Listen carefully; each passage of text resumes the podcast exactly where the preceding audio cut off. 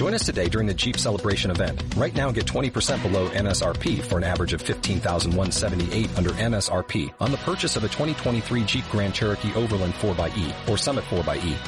Not compatible with lease offers or with any other consumer incentive offers. 15,178 average based on 20% below average MSRP from all 2023 Grand Cherokee Overland 4xE and Summit 4xE models in dealer stock. Residency restrictions apply. Take retail delivery from dealer stock by 4-1. Jeep is a registered trademark.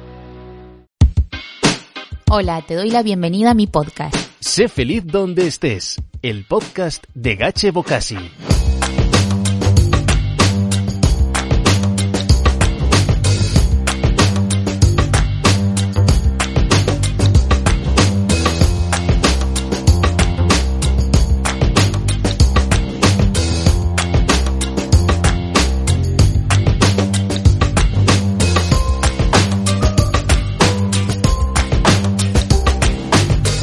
Bienvenidos a un nuevo capítulo de Sé feliz donde estés. Este episodio es muy especial para mí porque mi invitada de hoy me acompañó hace un año en el capítulo 5 de este podcast y todo lo que hemos hablado lo he implementado y doy fe que funciona. Ella es emprendedora por definición, creyente de que todo es posible en la vida y que tenemos todo para lograrlo.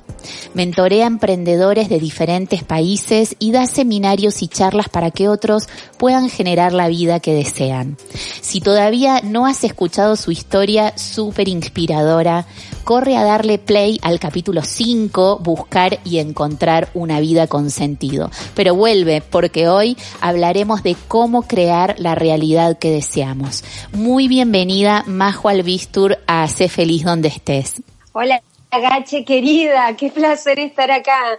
Eh, gracias a vos, Majo. ¿Cómo, cómo nos costó eh, cuadrar las agendas? Estamos a full, pero viste que fin cuando de uno... año. Sí, fin de año. Y cuando uno tiene ganas, eh, se puede, así que... mm, Muy contenta de tenerte acá de nuevo. Me encantó la otra vez cuando hicimos el episodio y mismo lo, lo escuché hoy eh, y cómo me sigue sirviendo.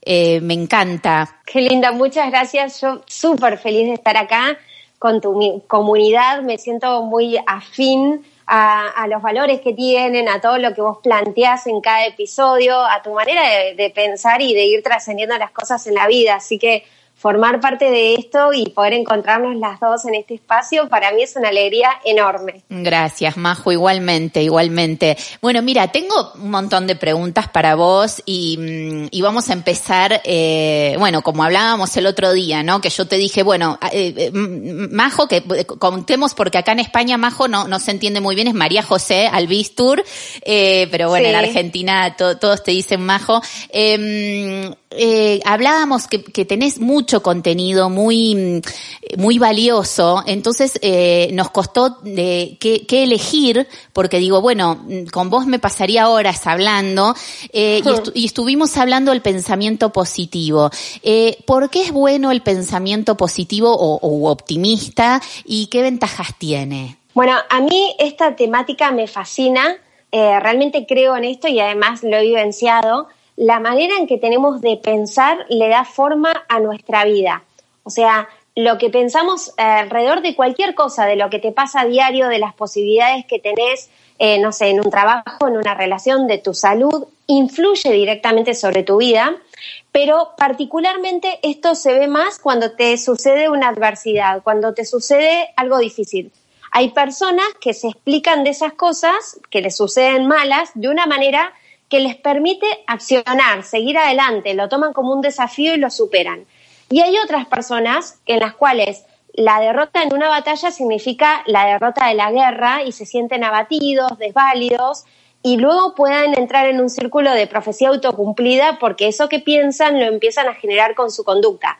Entonces, tener un pensamiento optimista, positivo acerca de las circunstancias y cómo nos estamos explicando lo que sucede, te da más recursos mentales para que puedas accionar y te permite, más allá de lo que sabemos de que atraemos con nuestra energía, eh, te permite ver en tu vida lo bueno que está pasando. Porque alguien que cree que encontrarse dinero en la calle es una tontería, no le va a suceder, jamás mira para abajo y nunca lo va a ver.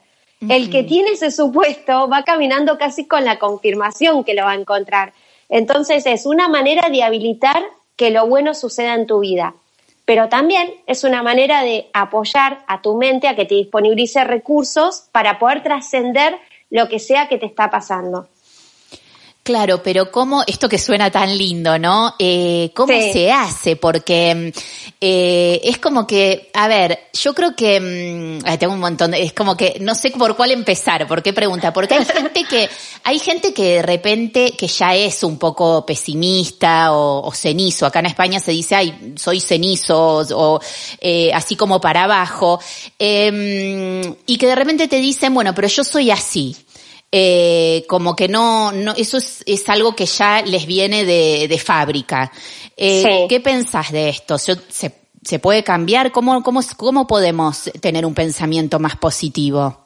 Bueno, esa pregunta me parece excelente porque es verdad que es como un mito bastante difundido el hecho de que si yo soy así, ya no puedo cambiar. Antiguamente se creía que si vos llegabas a una edad adulta, y ya tenías tu personalidad constituida, entonces no había forma de modificar eso. Y las personas suelen definirse en realidad a través de lo que sienten como si fueran eso de una manera muy determinante. Yo no soy bueno para las relaciones, yo soy vago para tal cosa, yo no tengo fuerza de voluntad, lo que fuera y creemos que eso es determinante. Sin embargo, los últimos tiempos, yo soy muy fanática de, sobre todo a mí lo que me gusta es facilitar herramientas, habiendo leído gente que verdaderamente son los que saben muchísimo y hacerlo fácil para que el resto entienda. Entre eso está Joe Dispensa, que tiene varios libros, eh, Supernatural, El placebo eres tú, Deja de ser tú, o sea, tienen muchas cosas muy ¿Cómo has dicho el placebo eres tú? ¿El libro? El placebo eres tú es uno. El que más me gusta quizás para empezar puede ser Deja de ser tú. Ajá. Ese es el primero, porque te explica cómo son las pautas de tu pensamiento actual, de cómo funciona tu cerebro y cómo lo puedes modificar. Entonces, ¿cuál es la buena noticia de todo esto? Que con la llegada de la neuroplasticidad, lo que se probó es que el cerebro puede aprender información nueva, cambiar y adaptarse a eso. Lo que sucede es que en algún momento de nuestra vida, ya sea en tu infancia o en algún evento que pasaste, aprendiste algo que era de tal manera y vos lo das como una creencia cierta, porque te lo dijeron, por lo que, que sea. es así. Que es así. Y las neuronas que se conectan mediante haciendo sinapsis se empiezan a reforzar de tal manera que llega un punto en cual vos tenés un pensamiento y ni siquiera registrás que eso te dispara una, un, digamos, una decisión, esa decisión dispara que tengas una conducta, la conducta genera una experiencia y esa experiencia genera una emoción que termina reforzando tu pensamiento. Entras en un bucle entre lo que pensás y lo que sentís. Pensás que no sos bueno para relacionarte, te moves de determinada manera en un circuito social te termina confirmando tu experiencia que no sos bueno porque vos mismo te estás limitando, claro. te sentís muy mal y reforzás tu pensamiento inicial. Ese es el bucle entre pensar y sentir, donde cuando eso se automatiza, tenemos redes neuronales automáticas para todo, pensar para maquillarte, para afeitarte, para conducir, uno ya no está pensando cada paso porque ese circuito está muy reforzado. lo, lo mismo pasa en nuestra manera de sentir y pensar de nosotros mismos, y eso se termina siendo rasgos de personalidad que uno interpreta como su identidad que no pudiera cambiar. Sin embargo, si te haces consciente en lugar de vivir en automático lo que te está pasando, podrías dejar de estar repitiendo tu pasado una y otra vez y podrías detenerte a analizar qué estás pensando y pensar distinto a pesar de estar sintiendo lo contrario. Voy a explicar esto. Si vos generalmente tenías este sentimiento de sentirte que no sos bueno para las relaciones, es probable que ni bien entres en una fiesta, el primer pensamiento que te viene está en sentido con esto porque vos ya te estás sintiendo mal porque estás con ese preconcepto. Si vos llevas tu mente a que dispare un nuevo pensamiento a pesar de lo que sentís, empezás a entrenar a tu cerebro a que, el, digamos, imagínate un baldío, bueno, donde hay pasto, Normalmente tu cerebro siempre fue por el mismo caminito y ahí dejó de crecer pasto y es muy fácil transitar, que son estos pensamientos negativos. Le ahorra energía seguir pensando así, porque sabemos que al cerebro no le interesa tanto, claro, no le interesa tanto ser feliz como tu supervivencia. Entonces ahorra energía yendo por ese lugar. Si vos querés generar un camino nuevo que te lleve a un mejor espacio, tenés que empezar a allanar esos pastos crecidos una y otra vez hasta que deje de crecer pasto en este nuevo camino que queremos abrir y empiece a poblarse el anterior, así no lo usamos más. Esto son lo que refuerza las conexiones y te da una oportunidad enorme. Claro, a ver, pero vamos a, echar más, más luz porque sí, es genial, yo te entiendo, pero para que sea más fácil de entender, em, ¿cómo se puede llevar a la práctica? Bueno, Un hay ejemplo. Cosas, hay cosas muy concretas y obvio, la mente se ejercita. Si, si vos no la ejercitas de ninguna manera, eh, te va a llevar para el lugar donde ella está. Donde ella conoce, donde estaba con ella, eh, pasto en Argentina es eh, hierba, es bueno, lo que crece en la tierra, ¿no? Entonces ella lo que decía, lo que tú dices, Majo, es que si uno sigue siempre el mismo camino y deja, deja de crecer el pasto ahí, la hierba, o sea, como para abrir otro camino, tenés que, lo, lo volvés a explicar para que nos quede más claro no, es un baldío y está lleno de hierba, por decirlo como lo expresan más allá en sí, España. Así como, como salvaje.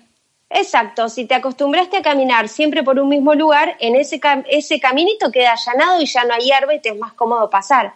No necesariamente ese camino te favorecía, es simplemente el camino que aprendiste en tu vida, son tus creencias. Si querés pensar distinto, tenés que abrirte un nuevo camino y empezar a allanarte eso y debilitar el camino anterior.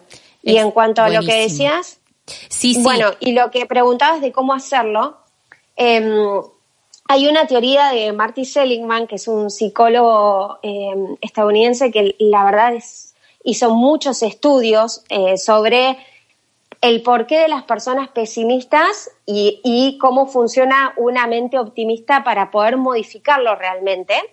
Y él da muchos ejercicios. Em, en uno de los cursos que yo estoy lanzando ahora en diciembre están esos ejercicios también. Una forma muy concreta es esta, por ejemplo. Vos podés llevar un registro de, ante una adversidad puntual que te sucede, llevar un registro de la adversidad, dos puntos, poner la situación que se dio. Por ejemplo, entre el, puede ser desde lo más nimio hasta algo importante, ¿no? entré en el cuarto de mi hijo y nuevamente no lo ordenó, lo que sea, o puede extenderse a un impacto muy grande, me quedé sin trabajo, lo que sí.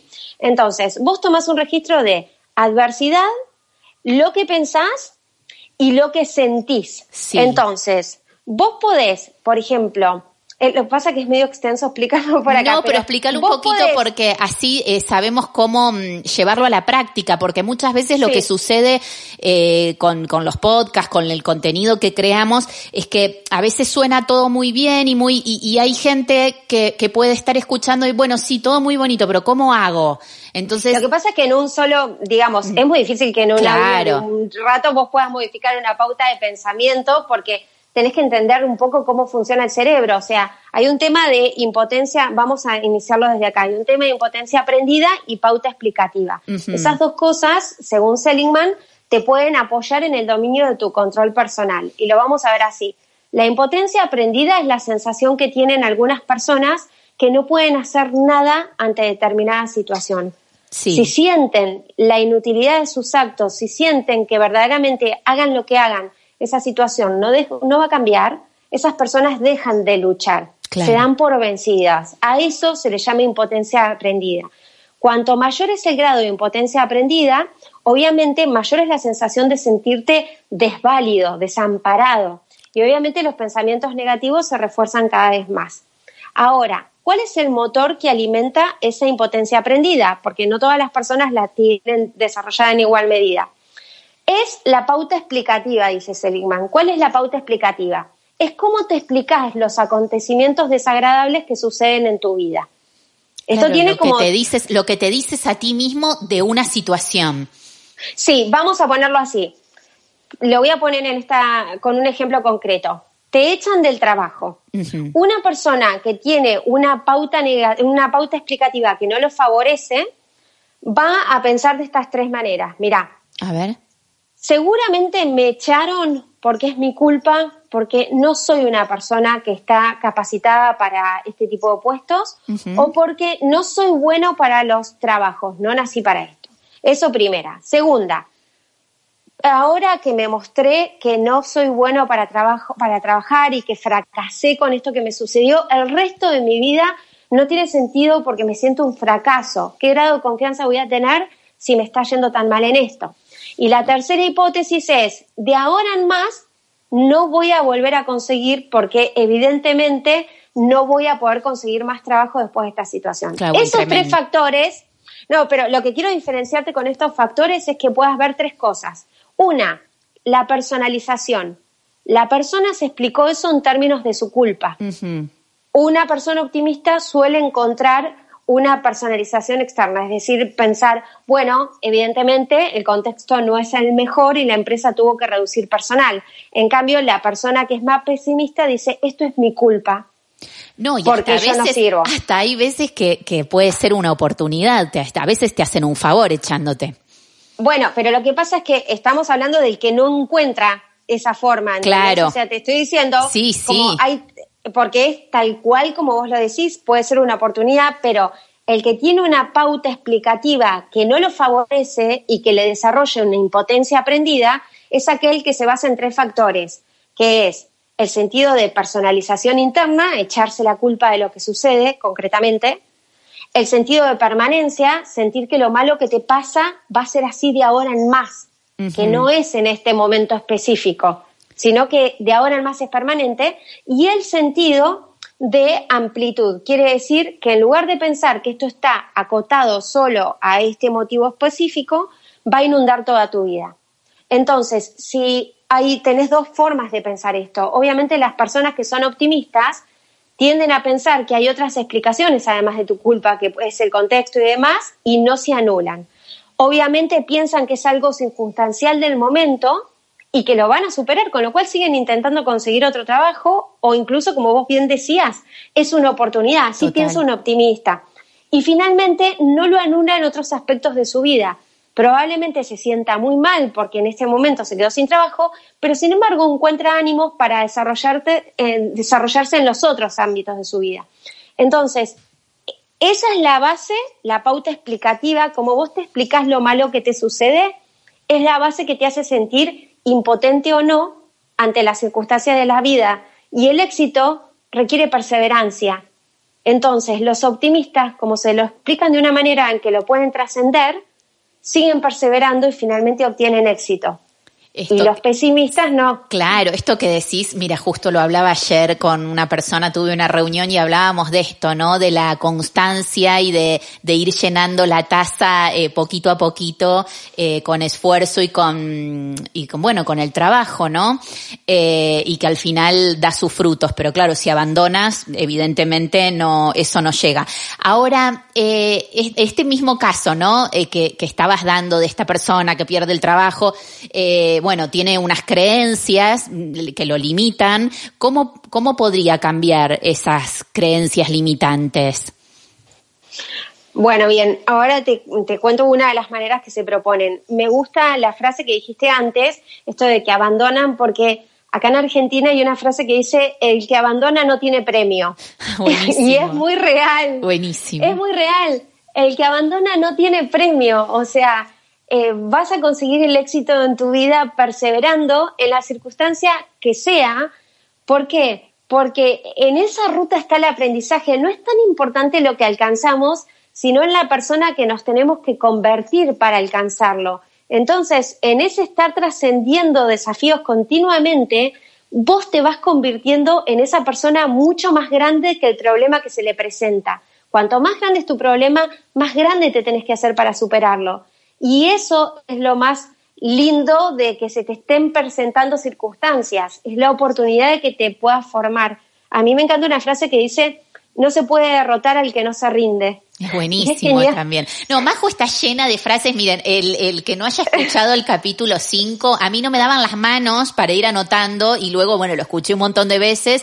Eh, ¿Te acordás, Majo, la de los tiburones que era de, de, tu papá? Me encanta, la de los tiburones. Hasta hice una placa en Instagram. Eh, el, hay mucha gente nueva por acá porque imagínate en un año, eh, por, por suerte, y, y, y, les agradezco un montón que esto haya crecido mucho y hay mucha gente nueva, pero pueden ir eh, en Instagram más abajo y hay un, una foto de una pecera y todo eh, dedicada a ti y a tu padre, porque es buenísima, es buenísima. Em, bueno, eh, eh, no me quiero ir del tema que estábamos hablando de las creencias limitantes, cómo las podemos cambiar. cambiar. En este caso, el que, el, que, el que se quedó sin trabajo. Seguimos con el ejemplo. Bueno, lo que te propone en esta teoría, en realidad hay un grupo de pensadores que está claramente te está diciendo, mira, y son también lo que está vinculado a PNL, ¿no? Eh, tus creencias determinan tu modelo de la realidad, vos actúas en consecuencia y en PNL siempre se dice, el mapa no es el territorio. Quiere decir, la idea que vos tenés de lo que está pasando no es realmente lo que está pasando, es mucho más amplia. Entonces, ante la misma situación, alguien que tiene otro mapa, porque tiene otros modelos mentales, otras creencias, resuelve distinto y te puede ir mejor. Entonces la idea es, ¿cómo podemos emular al que resuelve mejor? ¿Cómo puedo aprender de su modelo mental para yo replicarlo? Y es lo que hablábamos de las conexiones de neuronas y, el terreno que decíamos, ¿cómo puedo hacer un nuevo camino? Sí. Bueno, aprendes cómo piensa el que le va mejor y lo ejercitas una y otra vez hasta que fortaleces tanto esa manera que te empieza a salir en automático más esta nueva forma de pensar que la del pasado. Y te voy a dar tácticas para esto, si querés. Dale. Bueno, mira, por ejemplo, una de las tácticas te dice, hay dos maneras de cuestionar creencias para Seligman. En realidad, cada, digamos, cada pensador tiene distintas formas, pero a mí él me parece abordable y concreto, sobre todo para un, para un podcast. Eh, hay dos maneras que él habla, que es la distracción y la discusión. Distracción sería dejarla de lado y tratar de poner tu foco en otra cosa. No suele ser la más efectiva esa táctica, salvo que no te quede otra. O sea, estás en una catástrofe inminente, no te vas a poner a pensar. No, claro. Eh, no te puedes distraer. Claro, eh, o sea, en realidad al revés. Tenés que tratar de pensar en lo malo. Suponete, si no me queda otra que estar colgada de una pendiente, no me voy a poner a analizar si realmente es probable que me caiga, porque no colabora, voy a tratar de pensar en otra cosa. Esa es la técnica de distracción y se usa para, en general, para ese tipo de casos más extremos. Ahora, la discusión es ponerte a dialogar con vos mismo, a cuestionar tu lógica y encontrar los errores, las falencias que tenés en esa lógica para demostrarte a vos mismo que lo que pensás que es no es tal. ¿Y por qué digo esto? Porque las afirmaciones positivas y decirnos otro tipo de cosas, a muchas personas sí le funciona, pero hay otras a las que no, porque dicen, no, yo no voy a decir esto cuando mi realidad siento que es totalmente distinta. Entonces, esta técnica tiene mucho de lógica y es, por ejemplo, esto. Vamos a volver a la situación del trabajo. Tu adversidad es, me quedé sin trabajo. Sí. Tu pensamiento es, no, si, nunca nadie más me va a emplear. Tremendo.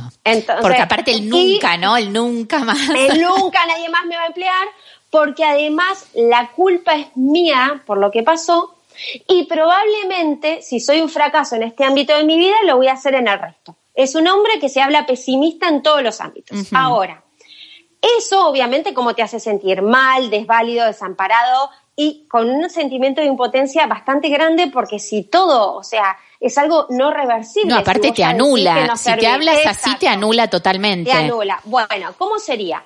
Vos podés empezar a cuestionarte ese tipo de creencias. O sea, por ejemplo, em, cuando decís, ¿por qué es mi culpa lo que sucedió? Podés empezar a encontrar otras alternativas y ver que, por ejemplo, no, en realidad es también cuestión del contexto, la empresa está reduciendo gente, no solamente me echaron a mí, con lo cual no tiene que ver con esto. No sirvo para trabajar. Ok, entonces encontrás, no, no es así. En tal momento, evidencia que lo contraría. En tal momento, recuerdo que me felicitaron y que luego de eso me agradecieron porque hice un cambio grande en la empresa, con lo cual sí sirvo. Después cuando decís, y no, y soy un fracaso en toda mi vida. Entonces decís, no, realmente tengo, no sé, una familia que amo y me ama y que construí con todo el amor del mundo, o tengo amigos que son de fierro y no tienen, no toda la gente tiene como la posibilidad de tener amigos así y los logré yo. Entonces, es un poco encontrar evidencias que contraríen. ¿Por qué? Porque es, es, loco, pero cuando uno, alguien te dice algo, es más fácil discutir que cuando lo crees de vos mismo. Cuando vos decís algo, generalmente te lo das por sentado como si fuera claro, cierto. Claro, ¿Me entendés? Lo asumís como real. Y vos tenés que ser como, viste, un detective que te está preguntando, a ver, ¿cuáles son las pruebas de esto? Porque estás diciendo que no servís para trabajar y sin embargo el año pasado, no sé, te dieron tal reconocimiento por tal cosa y tal cosa. Entonces, es dejar de catastrofizar, por decirlo así. te salió bien, lo que ¿Entendés? Todo lo que te pasa. Y también entender este concepto de alternativas. Ok, puede que yo haya tenido un poco de responsabilidad, el último tiempo no estuve tan conectado. Pero también es cierto que el contexto no es el mejor y estaban reduciendo gente. Claro, también, perdona que te interrumpa, Majo, también contarse verdades a uno mismo, porque uno sí también se puede equivocar y también lo pueden echar por mandarse alguna sin querer eh, o por no estar dándolo todo. Eh, es como que, bueno, analizar y, y, yo lo que siempre digo, que justo ayer eh, lo comentaba en un post en, en Instagram, tan, tan fundamental y tan importante hacer silencios y, y realmente escucharnos y, y mm, autoexaminarnos y, y, preguntarnos y estar, y eso, lo que yo te decía del, del silencio, ¿no? Porque muchas veces es como vos decías antes, el piloto automático y, y bueno, entonces todas estas preguntas desaparecen y es como que damos por, por certero todo lo que nos decimos y lo que le decimos también a los otros. Sí, y yo creo que a ver, si te vas a examinar ya partiendo con un mapa que no te ayuda, ¿entendés? O sea, si te vas a autoexaminar ya con ciertas creencias inmóviles de que vos nunca fuiste bueno, vos esto, es muy difícil que encuentres una respuesta que te colabore. Yo lo que digo es, antes de hacer eh, tu introspección, está bueno clarificar qué tipo de creencias tenés y anotarlas de una manera muy objetiva se presentó tal evento que es una adversidad. No vayamos al caso extremo del trabajo. Algo más simple.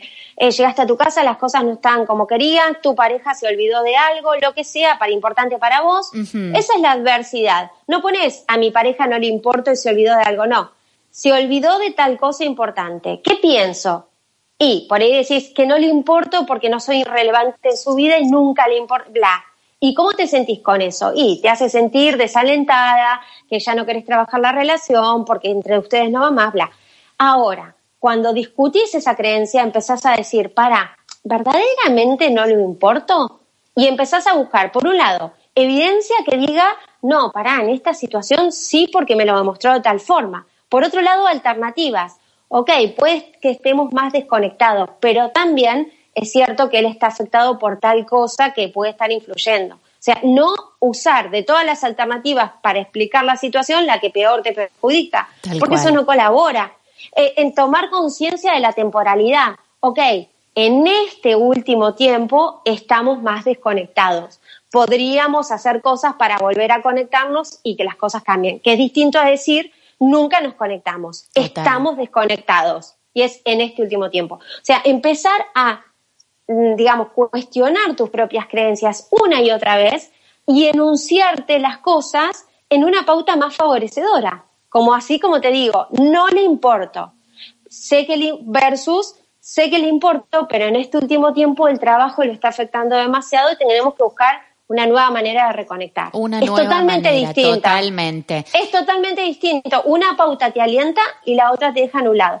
Ese ejercicio de toma de registros y demás, por ejemplo, es una de las formas. Pero tenemos aproximadamente, o sea, 70.000 pensamientos al día y el 90% son repetitivos del día anterior. Entonces, una y otra vez estamos reforzando con nuestro diálogo interno cómo pensamos y después tenemos el sesgo de confirmación. Salimos a la vida tratando de encontrar evidencia que refuerce eso, que en la mayor parte de los casos no te favorece. Pero es como que queremos tener la razón de que ves que está re mal esto. y es re loco, es re loco porque es como una forma que tenés que empezar a decir, pará, ¿qué estoy pensando con esto? O sea, cuestionarte, porque seguramente en algunos ámbitos de tu vida tenés otro diálogo con vos y en esos ámbitos te va genial. Y en el ámbito en que estás convencido de ciertas cosas que no te favorecen, que no te ayudan, una y otra vez tenés los mismos resultados. Y sí. Entonces, eh, eh, ¿ves, Gachi, que es como, realmente es muy posible? Dicen, hay otra frase que dice que la mente es como un cachorrito que tenés que entrenar y darle algo para morder. Si no le das nada para morder, se va a dar, se va a dar vuelta y te va a morder a vos. Entonces, tenés que Lo del cachorrito, ¿cómo es? ¿Cómo es? Que es un la, mente, es, un cachorrito que tenés que entrenar y darle algo para morder. Si no le das nada, se va a dar vuelta y te va a morder a vos. Mm, madre y eso es así, porque es empezar a cuestionarse, si no. Claro, ahora se puede decir entonces, Majo, que, mm, que si cambiamos nuestro pensamiento, cambia nuestra vida. Absolutamente, porque pensá en esto. Pon la situación que sea, vamos a, a la del trabajo o a la de la fiesta o a la de la persona no querida. Si yo siento que porque mi pareja se olvidó de algo importante, eso determina que no me quiere y empiezo a alentar ese espiral, que eso es muy importante, eso lo tenemos más las mujeres que los hombres. En general las mujeres tenemos más activados los pensamientos que se llaman rumiantes, que es una y otra vez repasar lo que pasó, tratar de encontrar la causa. Y no es lo que me dijiste, sino cómo me lo dijiste. Y, analizarlo y encontrar elementos que refuercen. El hombre es como más práctico y tiene más pasada la acción, digamos, no es tanto de repasar una y otra vez. Pero si yo empiezo a rumiar esos pensamientos y a encontrar elementos que refuercen mi teoría de que no me quiere el otro, acordate lo que hablábamos al principio, que el pensamiento está conectado con el cuerpo, libera sustancias químicas, automáticamente te empezás a sentir cada vez peor. Sí, y termina siendo una realidad. Es que cuando llega el otro estás hecho una fiera y obviamente eh, no entiende porque él no pasó por todo tu pensamiento todo tu proceso, ni tampoco encontró toda esa evidencia que vos amontonaste en un cajón de tu cerebro para probarte que no te quiere más. Y el otro no entiende por qué actúas así, por las dudas toma un poco de distancia, tampoco se siente cómoda con esta nueva versión tuya y vos empezás a confirmar cada vez más su lejanía y termina siendo una profecía autocumplida. Y Ahora. Claro, y te decís, y te decís a ti misma, ¿ves? O sea, tenía razón. Claro, ¿Ves? E incluso vas a, como te empezás a desvalorizar, obviamente una pauta explicativa negativa, pesimista, impacta mucho en la autoestima, porque como te hace sentir desválido y vos te desvalorizás, empezás a poner a prueba al otro a ver si verdaderamente te quiere. Lo empezás a poner a prueba con cositas, con cómo necesitas esa confirmación externa porque vos no la tenés de vos. Y eso te lleva a un círculo que no está bueno porque termina generando este ruido en todo tipo de relación, no importa cuál sea, que confirma lo que pensabas. Ahora, ¿qué hubiera pasado si vos pensabas que es algo del momento, que se ve que últimamente está más distraído o que está más afectado por su trabajo o que pueden hacer nuevas actividades para reconectarse? Si vos no pensás que es por tu culpa y que es determinante, probablemente estés mucho más dispuesta a tomarlo de otra manera, no lo vas a mirar con rencor. Entonces vas a actuar distinto y vas a obtener otra respuesta. Es muy concreto. Sí, sí, sí, sí, es muy, y es, es muy gráfico. Em, entonces, eh, ¿cómo podemos, eh, cuando empezamos el, el, episodio de hoy, em, yo decía, bueno, que, que íbamos a hablar sobre todo de eh, cómo crear la realidad que deseamos. Entonces, es como que para crear la realidad que deseamos, tenemos que cambiar el pensamiento. ¿Cómo, cómo, qué, qué otros eh, consejos nos puedes dar para que mm, para poder eh, concretar nuestros sueños sería porque la realidad que deseamos es concretar nuestros sueños. Mira em, hay un par de cosas que son que creo que son importantes. Primero uno detenerse a ver cuáles son esos sueños. Porque esto de que no hay un buen viento para el que no sabe hacia dónde va es muy real. Si nunca te detuviste a clarificar qué querés como meta en tu vida, qué querés que pase en este mes, qué querés que pase en los próximos meses y qué querés en tu vida, en el plano personal, laboral, económico, lo que sea. Si no tienes eso claro, es muy difícil que lo puedas permitir ingresar a tu vida. Claro, y si vos no lo tenés claro, es muy fácil que termines teniendo objetivos ajenos. Porque si vos no te detuviste para conectar con vos y determinar, para mí es importante esto, le doy valor a esto en la vida.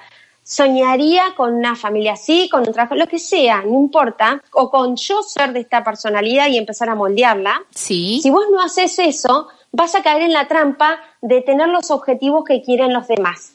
Porque tu entorno siempre va a estar listo para decirte qué necesitas. La sociedad te marca qué necesitas, la sociedad de consumo te va a decir que te hace más feliz que te compres tal camioneta o tal, o tal indumentaria o que peses tanto. Y tu familia te va a decir que te va a hacer feliz, que te cases y tengas la casa y no sé qué. Y la religión te va a decir que te va a hacer feliz. Y así cada, digamos, cada sistema en los que estamos insertos tienen preparado algo para decirte, con, supongamos con la mejor de la intención, puede que no, pero siempre supongamos, tienen preparado para decirte cuáles son tus objetivos de vida y cómo deberías vivirla. Entonces, paso uno, para tener una vida feliz, uno tiene que clarificar qué lo hace feliz. Y eso es muy personal. Nadie puede hacer ese trabajo por vos y tenés que quedarte lo suficiente para poder hacerte ese espacio y determinarlo. Y tener, perdona que te interrumpa, sí, y tener la valentía de hacerse cargo de, de esos sueños y de esas decisiones, porque muchas veces no coincide con lo que los demás quieren. Absolutamente. Ahora, esto que hablábamos, por eso todo está muy relacionado de ir reforzando tu autoestima también es un bucle. En la medida en que vos haces más cosas para querer, digamos, em, agradar a los demás, encajar con su esquema, te vas desdibujando. Vas perdiendo tus propios límites para no incomodar.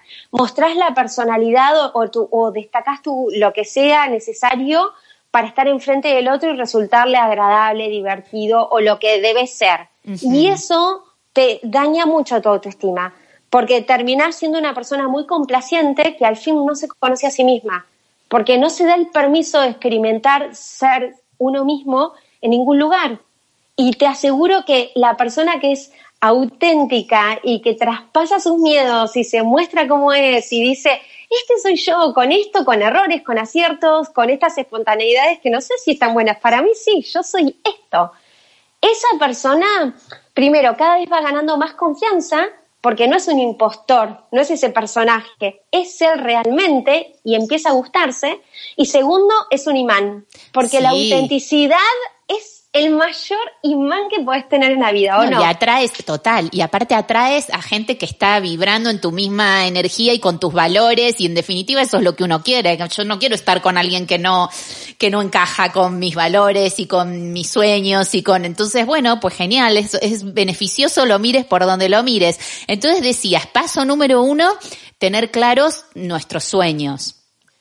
Tener claro lo que sí. Eh, el 2, que vos lo denunciaste como valentía, que me gusta, también tiene que ver con practicar ser uno mismo, animarse cada vez más. Eso también se entrena, ¿eh? Sí. Porque es cuando éramos chicos, viste que nos educaron más para agradar, o sea, si vos hacías lo que los demás esperaban. Si te portas bien. Te, te, muestran cariño, te, te felicitan, te dan premios. Y si no haces lo que los demás esperaban, tenías castigos, tenías como una distancia que notara que, no actuaste bien. Y eso, cuando lo trasladas a la vida adulta, se convierte en un problema porque te vuelves muy dependiente de la aprobación de los demás. Y eso deteriora cada vez más tu autoestima. Se supone que cuando uno se hace grande tiene que trabajar en su autonomía personal y la confianza, eso sí te lo digo, se gana haciendo. Yo me acuerdo que una vez haciendo un curso como para que tenía mucho que ver con confianza, nos hicieron disfrazar de una manera tremenda y ir a un shopping, o sea, muy ridícula. ir a un shopping y no le tenías que aclarar a nadie que estabas haciendo un juego, o sea, tenías que pasar así ridículo Me muero. y caminar soportando las miradas. Y eso, no sabes lo liberador que es. Claro. Porque es como que después que hiciste eso y no registrás la mirada de los demás, y eso que es algo chiquito, imagínate en algo grande, te empuja a que cada vez te sentís más confiado y no te importa lo que piensan. Y eso es tremendamente liberador y eso te hace, realmente te capacita para ir para tus sueños, porque ahí estás siendo vos mismo, es más fácil todo. Sí, hay que, hay que trabajarse. Mira, eh, hoy cuando escuchaba mm, el capítulo que hicimos juntas hace un año, hay un momento que hablamos del desarrollo personal y vos decís algo que yo soy una convencida y lo digo siempre, que el desarrollo personal y trabajarse a uno mismo es cosa de cada día.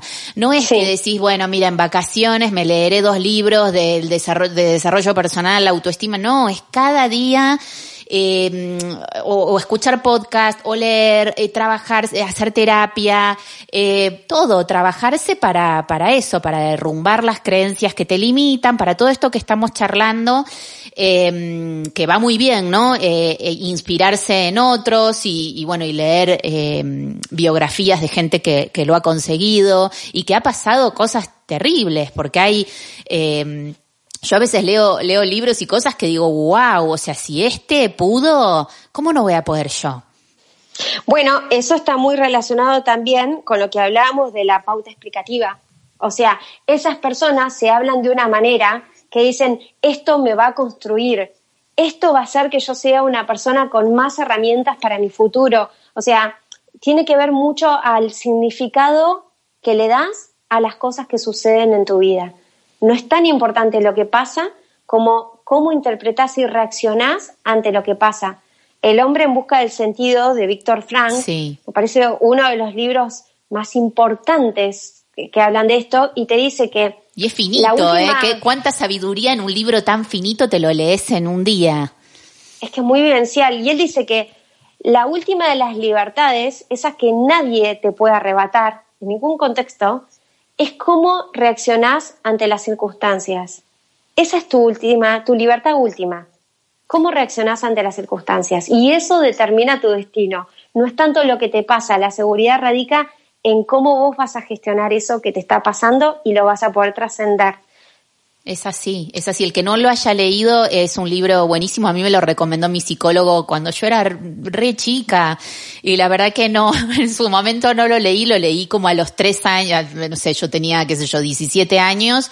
Y, es un libro que cuando, cada vez que lo lees, pues le vas sacando más cosas porque, bueno, eh, habla de, de este hombre que, Víctor Frank, Frank se dice, eh, que es em, que estuvo prisionero en un campo de concentración. Entonces, bueno, bueno, agárrate. Eh, y siendo psicólogo, o sea, él tenía una mirada muy consciente y muy álgida de todo lo que estaba sucediendo.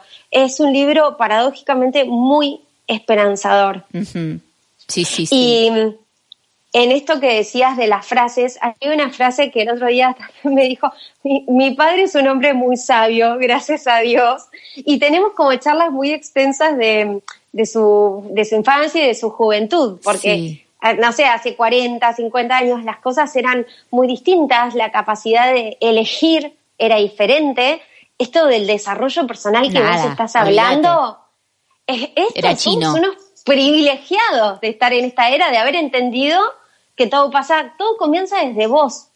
O sea, y, él me contó que en un momento en el cual se había esforzado muchísimo para poder elegir su destino laboral y, continuar en Tandil, de donde somos nosotros, eh, no sé, no se sabe por qué, pero lo asignaron a Córdoba, otra provincia, mil kilómetros, lejos de su novia, que era mi mamá, lejos de su familia, lejos de todo, y él no entendía por qué. Se había esforzado muchísimo y durante un año estuvo aplicando, tratando de regresar y no lo lograba y tenía como miedo de esa nueva situación, de ese contexto.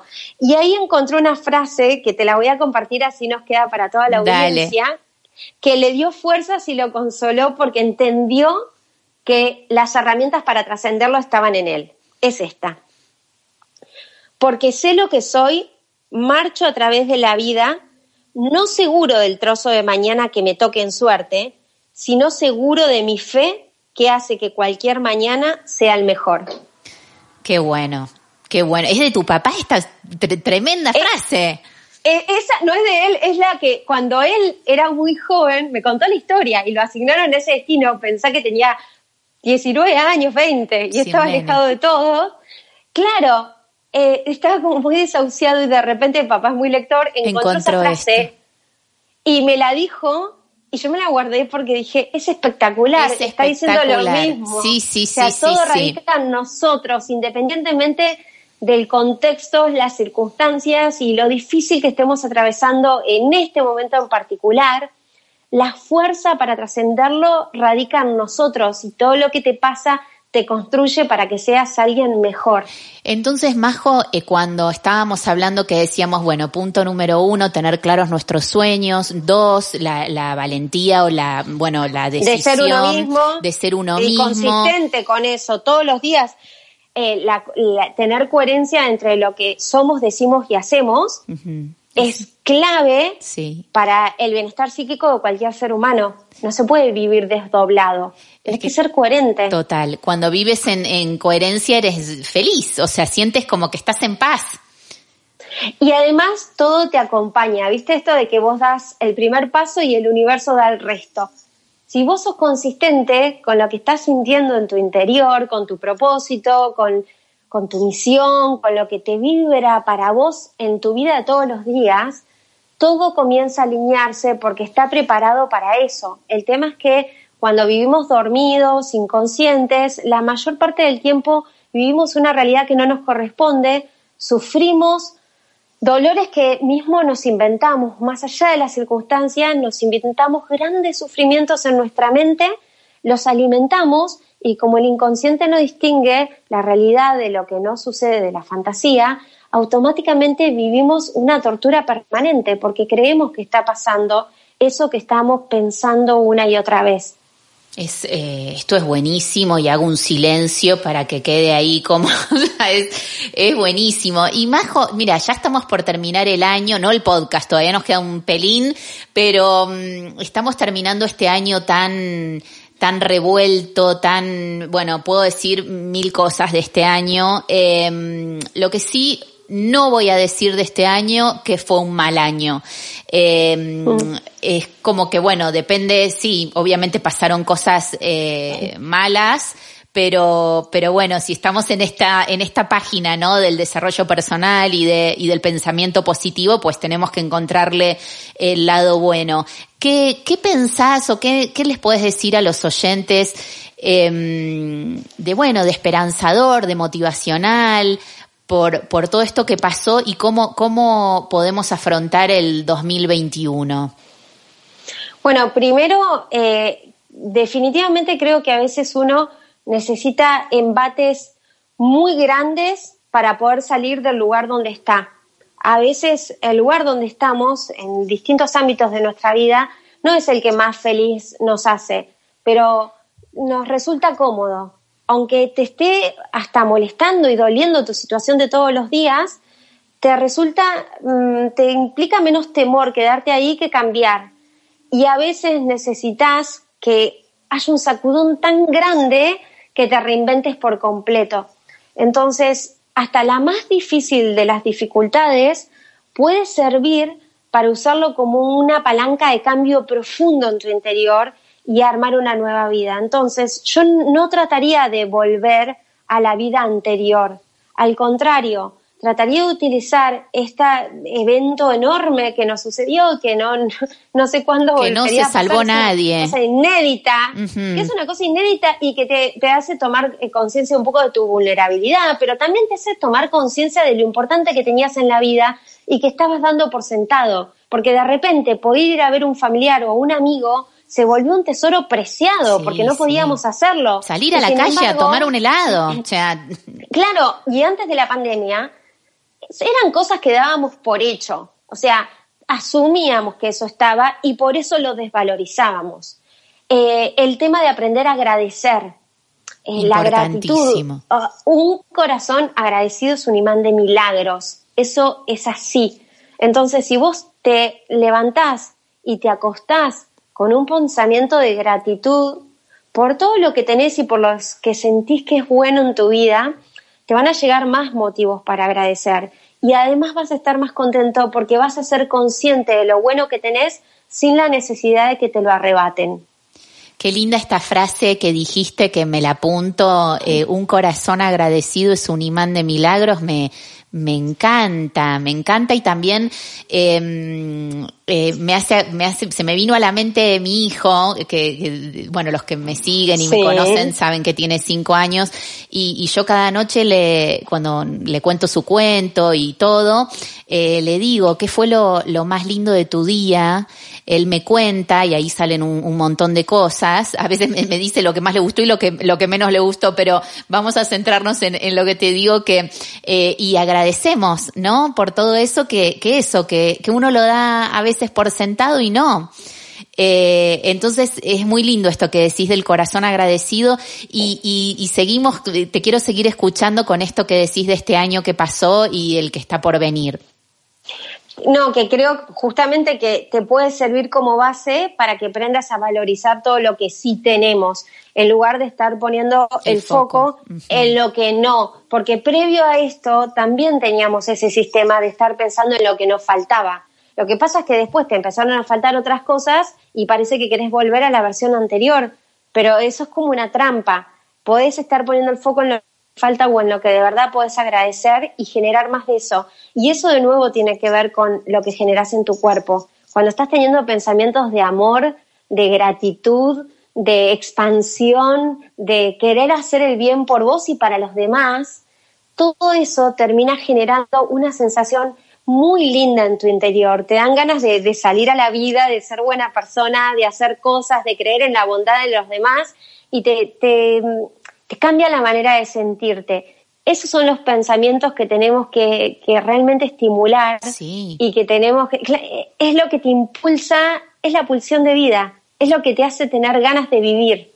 Eh, y vos decías, eh, Majo, decías de, de no querer eh, volver a lo de antes, ¿no? Que muchas veces, hasta yo misma en alguna situación me he encontrado diciendo como de volver a lo de antes, ¿no? A poder viajar como antes, poder, eh, bueno, no, no, no me voy a, no, ni la nombro a la mascarilla porque sería lo de menos, que muchas veces sí es como que estar todo el día, muchas veces cuando uno está todo el día en la calle o trabajando con gente que, que, que hasta te falta el aire, ¿no? Pero sería lo de menos, lo de la mascarilla. Pero hay un montón de cosas que uno a veces dice, ay, volver a lo de antes. Y vos decís, no, no, que no, no sea como antes. ¿Cómo, eh, contanos un poco más sobre este concepto tuyo. Es que quizás no, no, yo no me estoy refiriendo específicamente al hecho de poder viajar, desde ya que todos queremos viajar y todos queremos no tener algo sobre la cara, o sea, como que eso es bastante lógico. A lo que me refiero es esa cosa idealizada de decir, antes de esto mi vida estaba mejor, era lo que yo quería, porque si vos vuelves el punto atrás, antes de esto, vos ya estabas desconforme con un montón de cosas y te sentías mal por un montón de cosas que no podías hacer, porque por ahí podías viajar y no tenías el dinero, o un montón de, de situaciones. Uh -huh. Entonces, esto de que si no sos feliz con lo que tenés ahora, no vas a, ten, no vas a ser feliz con lo que puedas llegar a tener después, porque si no, pareciera que el sentirnos bien y el sentirnos felices es como el horizonte, te vas moviendo y se corre dos pasos, no llega nunca y produce una sensación, ahora lo estás poniendo en el volver a viajar, vas a volver a viajar y después tu cerebro lo va a volver a dar como asumido y te vas a estar quejando de la situación de económica. Sí. Y si tenés un mejor trabajo, te vas a estar quejando de que te indignó políticamente tal cosa. Entonces, se entrena donde poner la atención. Sí. Eh, y para que más, para que crezca más de eso. Entonces, en vez de estar como desesperados, quemando los días esto hasta que todo vuelve a ser como antes, la propuesta es, tenés tu hoy, viví tu hoy de una manera linda, agradecida, de una manera que cuente, porque no sabemos cada circunstancia cómo, cuánto tiempo se puede extender. Y en esto que hablabas, que hay personas que les suceden cosas tremendas, que tienen un accidente, que lo que sea, y quizás su vida no vuelve más a ser la que era y entonces van a dejar de, de ser felices. No, es, es, es necesario, claro, es, yo siempre digo, es necesario y urgente intentar y, y poner la alegría y, y, la felicidad en el hoy porque no sabemos mañana eh, capaz ya ni estamos. Eh, pero bueno, es así y aparte, eh, cuanto, yo siempre digo que cuanto uno mejor está, mejor está. Y cuanto peor estás, peor estás. Es como entras en un bucle. Eh, Majo, siempre eh, a todos mis invitados eh, les hago la misma pregunta al final. Yo a ti te la hice eh, aquella vez, pero mm, la voy a volver a repetir porque hay un sueño que, que ya lo cumpliste, que te habías metido un montón de tiburones en la pecera para poder eh, conseguirlo y, y que fue eh, tu, tu lanzar tu, tu academia digital, que es un exitazo. Entonces, eh, yo me queda por preguntarte un sueño por cumplir que tiene que ser otro, porque seguramente tenés un montón y, mm, y me encanta porque se te cumple todo. Sí, bueno, pero es que recién me encantó lo que dijimos porque tiene que ver con esto.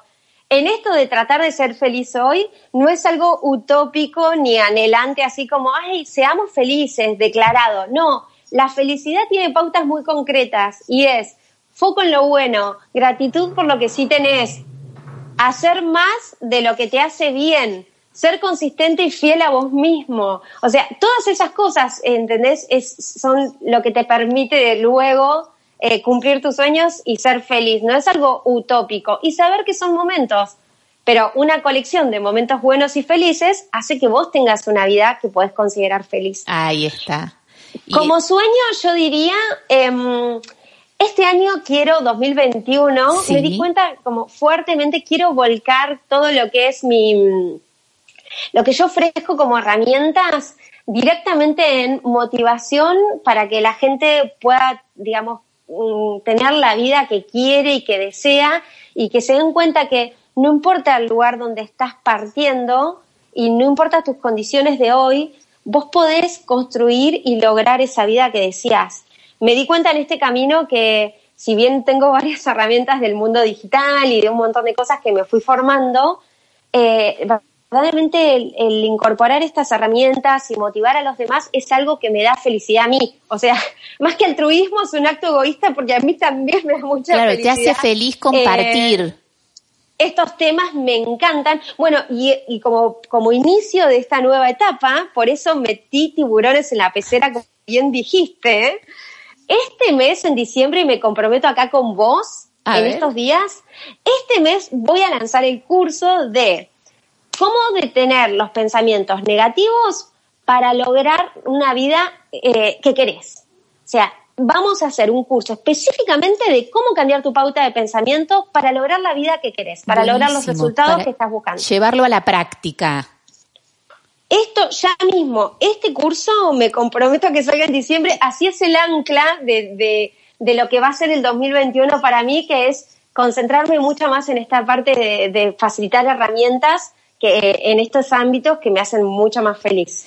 Me encanta, Majo, y ya te digo, se te va a cumplir porque así, muy parecido, terminamos el capítulo 5 hace un año y, y decías lo de los, lo de los tiburones y lo de la academia digital y, y es un éxito total eh, y doy, doy, doy fe.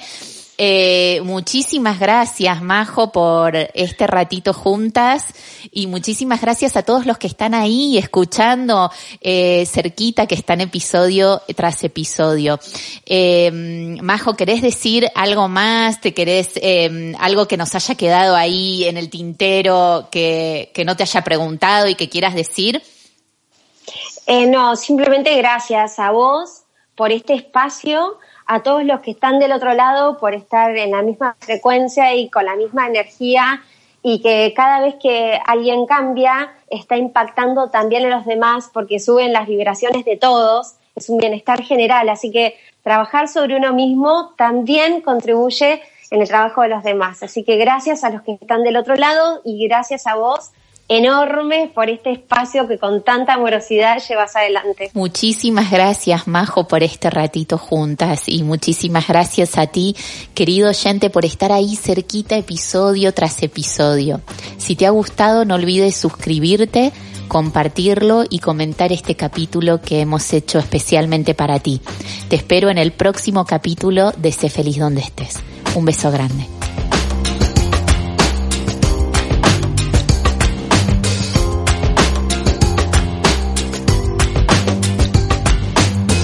Recuerda que puedes suscribirte a Sé Feliz donde estés en Spotify, Evox, Apple Podcast, Google Podcast o tu plataforma de podcast favorita. Si te ha gustado lo que has escuchado, déjanos tu comentario o tus 5 estrellas para que podamos seguir creciendo. Y si quieres más material, puedes seguir a Gache Bocasi en Instagram, arroba gachebocasi, o entrar en nuestra página web sefelizdondeestes.com. When you drive a vehicle so reliable it's backed by a 10-year, 100,000-mile limited warranty, you stop thinking about what you can't do and start doing what you never thought possible. Visit your local Kia dealer today to see what you're capable of in a vehicle that inspires confidence around every corner. Kia, movement that inspires. Call 800-333-4KIA for details. Always drive safely. Limited inventory available. Warranties include 10-year 100,000-mile powertrain and 5-year 60,000-mile basic. Warranties are limited. See retailer for details.